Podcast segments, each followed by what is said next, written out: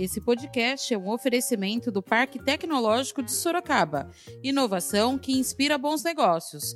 Saiba mais no site www.parktecsorocaba.com.br. Volta às aulas em 7 de outubro. Evidentemente, vamos respeitar a autonomia dos prefeitos para autorização da abertura nas suas cidades. Mas volto a mencionar aqui, está mantida a reabertura para as aulas no dia 7 de outubro. Logicamente que quando a gente fala do retorno às aulas, né, a previsão é 7 de outubro, nós estamos mantendo a previsão do dia 7 de outubro, porque as condicionalidades até o momento estão cumpridas. No dia 7 de outubro, nós eh, vamos começar agora, especialmente, a tratar cada escola na volta do ensino médio, preferencialmente aos alunos do terceiro ano do ensino médio, educação de jovens e adultos e centros de educação de jovens e adultos. Da redação do Jornal Zenorte, eu sou Angela Alves. Neste episódio do podcast, falamos sobre o governo de São Paulo, que manteve a volta opcional às aulas do ensino médio para 7 de outubro. Hoje é segunda-feira, dia 21 de setembro.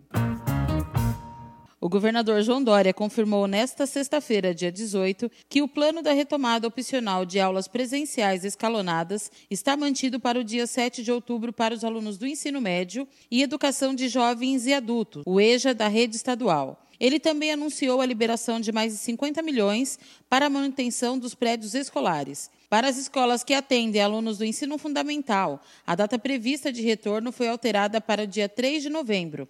Tanto o calendário de retomada presencial como a realização de atividades de reforço nas redes municipais, estaduais e privadas podem ou não ser autorizadas pelas prefeituras. Plano de volta às aulas em 7 de outubro do governo do Estado de São Paulo para escolas estaduais, municipais e particulares. O plano e a data mantidos. Volta às aulas em 7 de outubro. Evidentemente, vamos respeitar a autonomia dos prefeitos para autorização da abertura nas suas cidades. Mas volto a mencionar aqui, está mantida a reabertura para as aulas no dia 7 de outubro. Dentro de uma programação escalonada, a rede estadual de São Paulo, com mais de 5 mil escolas, manteve a volta às aulas do ensino médio e da educação de jovens e adultos a partir de 7 de outubro. No ensino fundamental, a volta está programada para o dia 3 de novembro. A decisão de começar pelo ensino médio e a educação de jovens e adultos é que estas etapas são as mais afetadas pela evasão escolar, que prejudica principalmente os estudantes mais pobres. Como governador, quero reforçar aqui que a volta às aulas, tanto na rede estadual quanto nas redes municipais e particulares, está condicionado, conforme já mencionei, à autorização dos prefeitos de cada um dos 645 municípios do estado de São Paulo. Eles têm autonomia para tomar esta decisão. As aulas de reforço escolar para auxiliar os alunos da rede estadual com maior necessidade, como todos sabem, já foram iniciadas no dia 8 de setembro, nos municípios onde os prefeitos já autorizaram. Foram mais de 125 municípios que emitiram esta autorização e as aulas de reforço já iniciaram nestes municípios. Para as escolas se prepararem para a volta gradual e responsável às aulas, estamos disponibilizando mais 50 milhões de reais através do programa Dinheiro Direto na Escola. Com este novo aporte, chegamos a 700 milhões de reais em recursos disponibilizados diretamente para as escolas públicas no estado de São Paulo. Este é um valor recorde histórico de repasse financeiro direto, com um valor 10 vezes superior ao que já foi realizado em anos anteriores. Preciso fazer uma menção especial à professora Renilda Pérez, chefe de gabinete da Secretaria de Educação do Estado de São Paulo, com o secretário Rosselli, por ter implantado este processo de democratização dos recursos, o que aumentou o valor disponível para as escolas a este nível sem precedentes no estado de São Paulo. o governo decidiu iniciar o retorno pelos alunos matriculados no ensino médio, EJA, e nos Centros de Educação de Jovens e Adultos, o CEJA, porque são ciclos de ensino que podem ser mais afetados pela evasão escolar, prejudicando os estudantes mais vulneráveis. As unidades devem apresentar planos de retomada à Secretaria da Educação e às diretorias regionais de ensino. Estudantes e profissionais com doenças crônicas ou fatores de riscos devem permanecer em casa, cumprindo atividades remotas. O secretário estadual de Educação, Rocieli Soares, falou sobre a volta segura da educação. Fazer algumas atualizações, falar um pouquinho especificamente da rede estadual, mas antes é, gostaria de falar do plano geral, de como é, está sendo trabalhado e tratado. Lembrando que a nossa premissa principal continua sendo a mesma: proteger vidas e cuidar dos nossos estudantes, dos nossos profissionais de educação, pais, familiares, responsáveis. Essa ainda é a nossa principal premissa. É, obviamente, também é, o respeito à autonomia dos municípios naquilo que é, é, cabe, especialmente do ponto de vista da vigilância sanitária, autonomia, a realidade distinta entre os municípios. Né? Não dá para comparar a cidade de São Paulo com todos os seus desafios de transporte, enfim, entre outros, com uma cidade que tem outros desafios distintos. Portanto, é, o respeito a essa autonomia é fundamental. Lembrando, então, alguns pontos é, é, importantes. Né? Nós iniciamos no dia 8 de setembro, é, para as regiões que já estivessem com 28 dias no amarelo, consecutivas, né, a, a possibilidade de abertura para atividades extracurriculares, atividades presenciais com absoluto controle ao protocolo. Lembrando que o limite diário de matrículas, de acordo com o decreto do próprio governo, do governador João Dória, nós também tivemos um regramento é, da Secretaria de Educação, onde, por exemplo, no caso da Secretaria de Educação, limitamos a 20%. E estamos trabalhando, inclusive, com números para dar a segurança e trabalhar cada vez mais com isso. Essas, esta liberação permanece, obviamente, à medida que os municípios, com sua autonomia e ah, o olhar local, vão autorizando. Logicamente que quando a gente fala do retorno às aulas, né, a previsão é 7 de outubro, nós estamos mantendo a previsão do dia 7 de outubro, porque as condicionalidades até o momento estão cumpridas, portanto, a autorização de nível de Estado está é, mantida. O que não quer dizer que voltará em todos os municípios, em todas as regiões, dependerá sempre da autorização e da realidade local, que é fundamental nesse momento. É, mas as regras gerais postas no decreto estão mantidas como um plano para todas as redes, sejam elas privadas, sejam elas as municipais ou a própria rede estadual. O secretário falou sobre as regras específicas para a rede estadual. Regras específicas da rede estadual, agora não me refiro aqui a redes municipais, redes privadas, é, mas sim a nossa rede cumprindo todas as regras anteriores, obviamente, inclusive respeito à autonomia, a busca é, incondicional da proteção à vida. É, é, algumas coisas são importantes para os próximos passos da rede estadual, já salientadas pelo governador João Dória. Primeiro, nós iniciamos no dia 8 de setembro, aqueles lugares que já foram autorizados permanecem de forma opcional a possibilidade de atividades presenciais nas escolas. Então, desde que cumprida sempre a regra dos 28 dias na fase amarela, é opcional à escola, opcional à família, opcional é, é, na rede estadual, inclusive aos professores.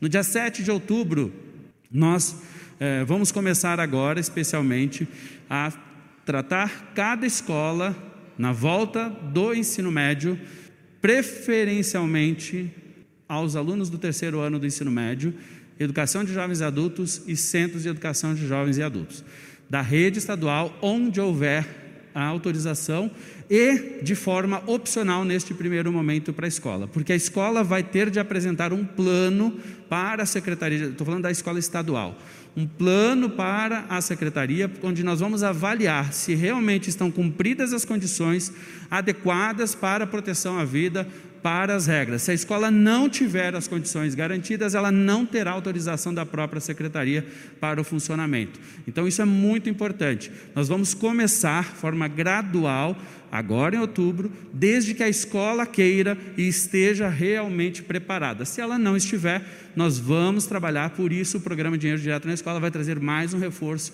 financeiro, inclusive, para que nossas escolas possam continuar o seu planejamento e a sua preparação. Ensino fundamental e todas as etapas, retorno de, previsto passa a ser dia 3 de novembro. Lembrando que até 3 de novembro, desde que autorizada pela eh, autoridade municipal, nossos prefeitos e prefeitas, poderão ter atividades extracurriculares. Um bom exemplo e um grande avanço foi anunciado ontem com o prefeito Bruno Covas: a cidade de São Paulo poderá ter atividades eh, extracurriculares no, eh, na cidade de São Paulo. Isso servirá inclusive para o ensino médio, por exemplo, o ensino médio não retorna neste momento na capital para as aulas, mas retornará às atividades desde que a escola apresente também o um plano com segurança é, é, e de quais atividades serão realizadas. Pode passar?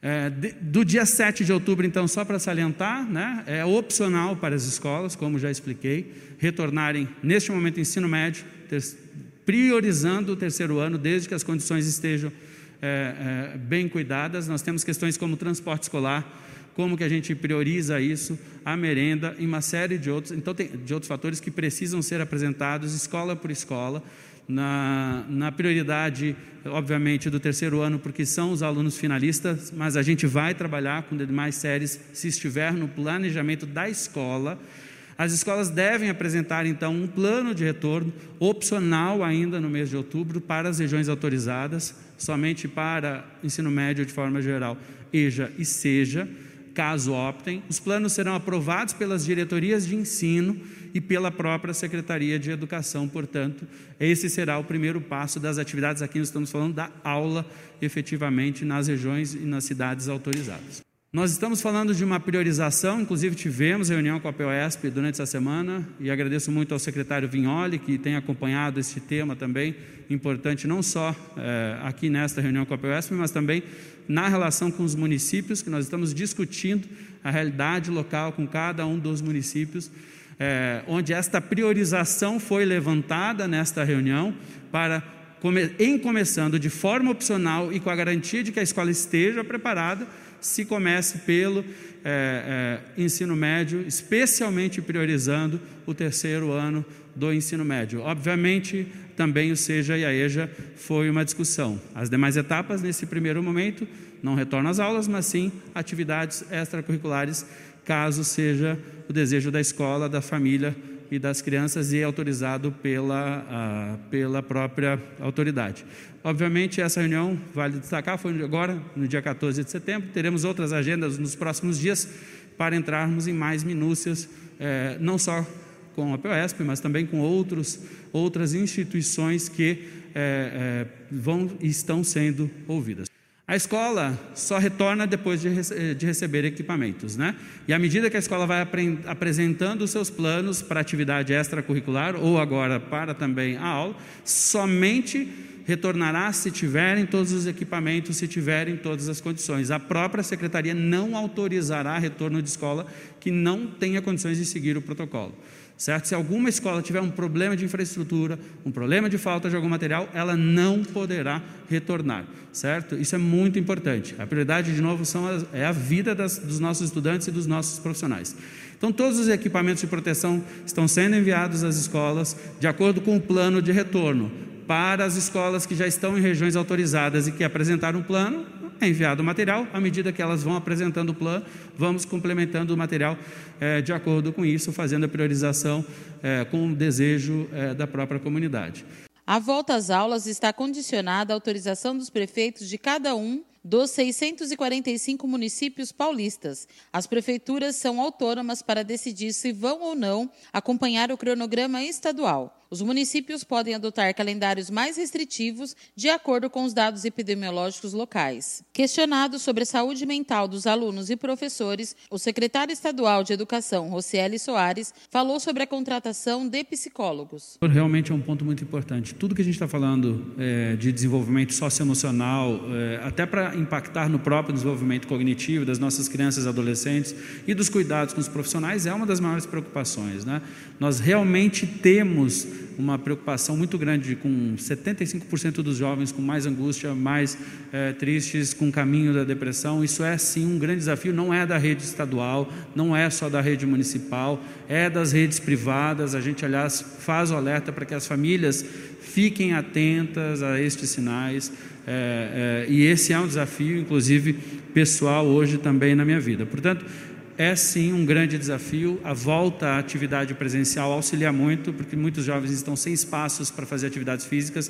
Então, quando uma escola, por exemplo, é, é, consegue voltar para algum tipo de atividade com segurança, a gente está dando aquela oportunidade para aquele jovem voltar a socializar, inclusive para que a gente possa identificar eventualmente. Mas, sobretudo, nós lançamos há pouco tempo, estamos no processo de contratação de mil psicólogos que vão ter carga de atividade horária para atendimento aos estudantes, às equipes escolares, inclusive na forma de orientação, a forma de é, é, nos auxiliar a combater bullying, a como fazer orientação psicológica. Então, cada escola vai ter uma carga horária disponível deste profissional e a escola, a partir do seu plano próprio de convivência de melhoria, nós temos um programa Conviva que já era uma preocupação anterior, vai ter então pela primeira vez aqui no estado de São Paulo um profissional auxiliando, é um primeiro passo, não é o último, mas é muito, muito, muito mais importante a partir do que a gente está vivendo, seja para os nossos estudantes, seja inclusive para os nossos profissionais.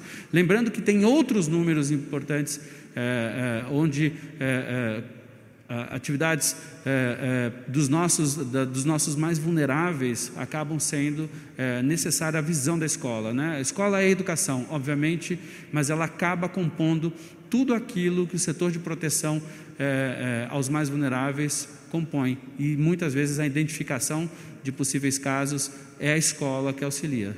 Está fazendo, seja por via digital, mas nada como ter atividade presencial para auxiliar os nossos jovens, e eu acho que este deve ser é, é, uma das prioridades da nossa sociedade. Esse foi mais um podcast do Jornal Zenorte, trazendo para você as últimas notícias de Sorocaba e região. E nós voltamos amanhã com muito mais notícias, porque se está ao vivo, impresso ou online, está no Zenorte.